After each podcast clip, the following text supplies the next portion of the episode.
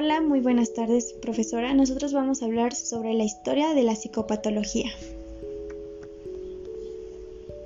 El primer periodo llamado sociedades primitivas. Había un pensamiento mágico. Aquí se establecen relaciones causales e interpretaciones sin apoyo en evidencia. Se creía que hay posesión de espíritus malignos, Aquí se da un procedimiento llamado trepanación que consiste en perforar el cráneo de la persona que estaba poseída para que así se salieran los espíritus y pues no tuvieran control sobre su vida. Aquí había una figura muy importante llamada chamán, sujeto que tenía poderes especiales capaz de comunicarse con espíritus. El segundo periodo, civilizaciones preclásicas, cultura mesopotámica, hebrea, etc. Este era un castigo divino por malas acciones. También existían las técnicas curativas, en donde se pasaba en investigar la causa, o sea, los, los actos cometidos por pecados. También la sanación era en salmos, oraciones y sacrificios. El tercer periodo, llamado Antigüedad Clásica, Grecia. Hipócrates equiparó las alteraciones mentales al resto de enfermedades físicas.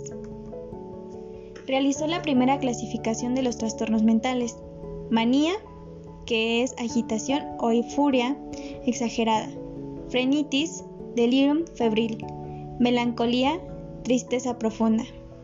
Delirio y delirio. Delirium son las alteraciones de la conciencia, desorientación espacio-temporal y alucinaciones. El delirio son creencias erróneas, le atribuye un significado anormal a una realidad normal. La teoría de los cuatro humores significa que el cuerpo está compuesto de cuatro fluidos, sangre, flema, bilis amarilla y bilis negra. Este es el perfecto equilibrio que contribuye a la salud física y mental. Cualquier desequilibrio de fluidos por exceso o déficit causaba enfermedades. Los cuatro humores los relacionó con los cuatro elementos. Sangre, situada en el corazón, elemento aire. Flema, situada en la cabeza, elemento agua. Bilis amarilla, situada en el hígado, elemento fuego. Y por último, la bilis negra, situada en el estómago, elemento tierra. El temperamento sanguíneo. Abunda en la sangre. Las características de la persona son alegre, enérgica, son apasionadas, brindan confianza y son de muy buen humor. Temperamento calmado. Abunda la flema.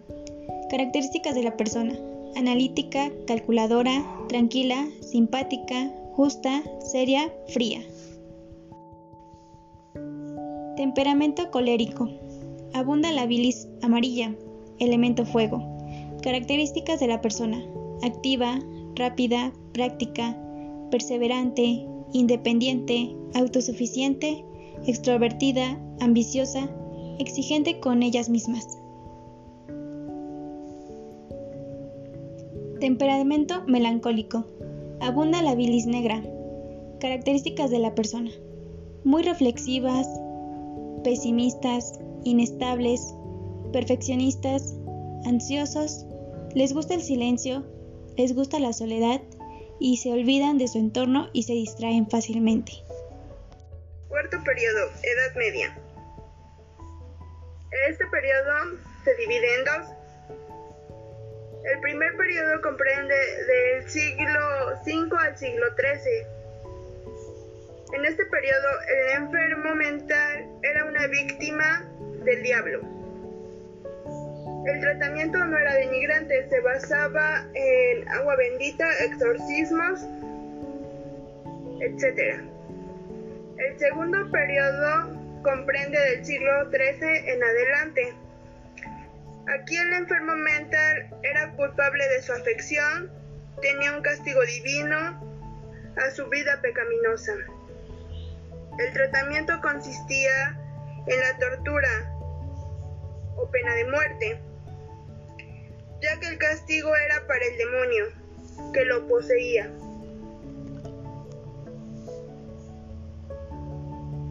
Mediados del siglo XV. La Iglesia Católica instaura medidas de precaución a aquellos actos considerados como formas, herejía, brujería, magia y locura. El Papa Inocencio III crea la Santa Inquisición, quienes crearon instrumentos de tortura que obligaban a la gente a confesar actos satánicos. Periodo Renacimiento e Ilustración. A partir del siglo XVI tiene lugar en Occidente la primera revolución en salud mental. Surge el humanismo, lo que caracteriza al periodo del Renacimiento. El centro de interés, el hombre, la razón, la ciencia y la naturaleza.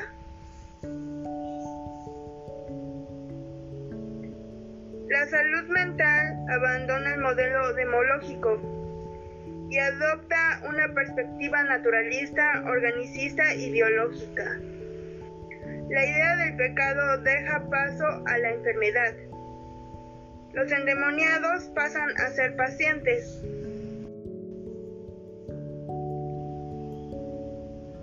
Aumentan los conocimientos en las áreas de medicina, anatomía y fisiología. Johann Weyer considerado por algunos como el primer psiquiatra de la historia médica. Realiza descripciones clínicas de diversos trastornos mentales. El tratamiento al enfermo debía estar basado en la comprensión y la empatía.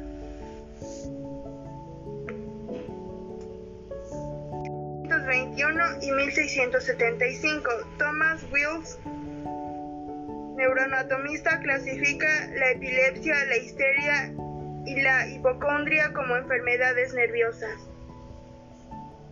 1624-1689. Thomas, Schneider utiliza el método inductivo en las prácticas clínicas, observación para identificar los diferentes síntomas y agruparlos en síndromes. Los centros de internamiento. En esta época proliferaron los centros de atención al enfermo mental. En un primer momento, los enfermos mentales eran recluidos en las penitenciarías, mezclándolos con los delincuentes. Posteriormente surgieron los manicomios, donde se internaban o aislaban a los enfermos mentales de la sociedad.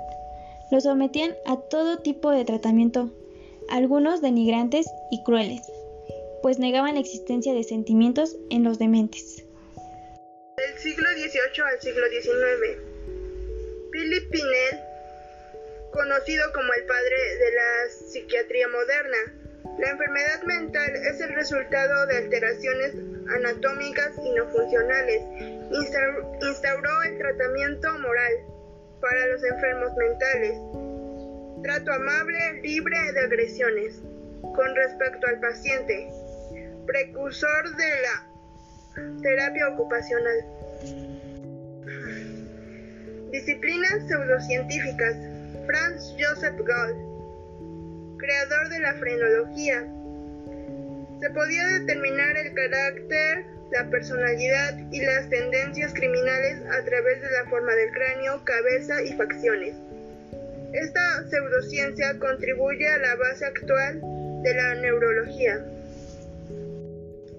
Franz Mesmer, creador del mesmerismo. Los astros influyen en el comportamiento y la salud de los individuos.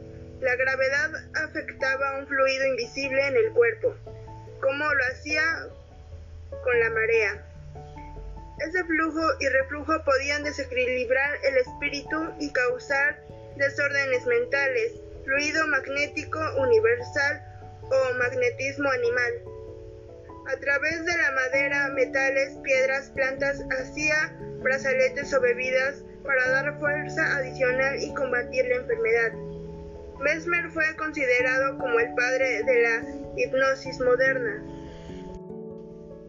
la psicopatología descriptiva y las clasificaciones clínicas. En Alemania, Wilhelm Griesger fue el primero en afirmar y formar de forma explícita que, los, que las enfermedades mentales eran trastornos cerebrales. Emily Krepeling sentó las bases de una psicopatología basada en la descripción de síntomas, clasificando de forma sistematizada los trastornos con una perspectiva descriptiva y longitudinal, siendo la base de los sistemas actuales de clasificación manual diagnóstico y estadístico de los trastornos mentales DSM-5, clasificación internacional de enfermedades CIE-10, OMS. La psicología experimental se centró en la manipulación de variables con el objetivo de establecer relaciones causales. Wilhelm Wood, padre de la psicología científica, creó el primer laboratorio experimental. Estudió los procesos mentales, atención, memoria, a través de percepciones y sensaciones. Iván Pavlov, creador del condicionamiento clásico, neurosis experimental en perros, sometía a demasiadas técnicas de condicionamiento, pero los perros ya no respondían. Surge la, la psicometría, test de evaluación y medición. El psicoanálisis. Sigmund Freud realizó estudios sobre la neurosis y histeria nerviosa. La neurosis es una afección producto de la represión de los impulsos sexuales hacia el objeto de amor materno y los deseos de parricidio del padre. La histeria útero se origina deseos sexuales reprimidos, causando somatizaciones físicas o psíquicas en mujeres. Siglo XX. Tratamiento de corte biológico, psicofarmacología y neurociencias. Tratamientos de corte biológico. Los primeros tratamientos traían graves perjuicios al paciente, eran rudimentarios, con peligrosos efectos secundarios, su eficacia muy reducida o directamente nula. Psicocirugía radical, lobotomía, sin extirpación. Se cortan las conexiones de uno o los dos lóbulos frontales, dañando materia blanca del cerebro, axones a través de martillazos. Ega Moniz, creador portugués. Hacía dos agujeros en el cráneo e inyectaba alcohol. Freeman popularizó esta técnica en Estados Unidos y utilizaba electroshock y después por el ojo insertaba picayelos. Loboctomía, extirpación quirúrgica. El caso de Phineas Gage, considerado como una de las primeras pruebas científicas que sugerían que una lesión en el lóbulo frontal podía alterar aspectos de la personalidad la emoción y la interacción social. Él trabajaba en las vías del tren. Tras un accidente con explosivos, una de las vías se le introdujo en la cabeza, pasando por los lóbulos frontales. Después del accidente, hubo un cambio en su personalidad. Electroshock. Terapia electroconvulsiva. Coloca anestesia general y se dan pequeñas corrientes eléctricas a través del cerebro para desencadenar una convulsión breve de manera intencional y así provoca cambios en la neuroquímica cerebral, que puede revertir rápidamente los sistemas de algunas enfermedades mentales. Comas insulínicos. Saquel, neurofisiólogo y psiquiatra, creó el coma insulínico, suministrando grandes dosis de insulina para generar convulsiones. Los pacientes entraban en coma y luego eran sacados del mismo, administrándoles una solución de glucosa. Psicofarmacología. Avances de las neurociencias, la bioquímica y la biología molecular permitieron el desarrollo de diversas clases de psicofármacos utilizados para el tratamiento psicopatológico. Los psicofármacos más habituales son neurolépticos, tratamientos de síntomas psicóticos, esquizofrénicos, Antidepresivos. Surge el litio como un estabilizador eficaz del estado de ánimo en caso de trastorno bipolar. Ansiolíticos. Los tranquilizantes menores combaten los problemas más comunes como el insomnio y la ansiedad. Estimulación magnética transcranial. Es un proceso no invasivo, utiliza campos magnéticos que estimulan las células nerviosas. Se coloca una bobina electromagnética sobre el, sobre el cuero cabelludo, cerca de la frente y emite impulsos magnéticos, con el fin de mejorar los síntomas de depresión. Esta técnica se usa cuando los demás tratamientos para la depresión no han resultado efectivos. Ahora hablaremos sobre la importancia de la psicopatología en el ejercicio profesional. Bueno, la psicopatología eh, en el ejercicio profesional es muy importante, ya que gracias a esta podemos darle un mejor tratamiento a las personas que acuden con nosotros como como profesionistas en salud mental y podemos ir acompañados de psiquiatras para conocer mejor el trastorno y para que ellos puedan eh, colaborar con nosotros y darle un tratamiento farmacológico si es que así lo requiere el paciente. La psicopatología nos permite diseñar estrategias de intervención también esto sirve para tomar en cuenta el tipo de síntomas y necesidades de nuestro paciente, poderle sugerir algún tipo de psicoterapia y los tratamientos que combinen con la terapia y los medicamentos psiquiátricos. Del mismo modo, poder descartar a aquellas personas que solo deben tener un tratamiento psiquiátrico.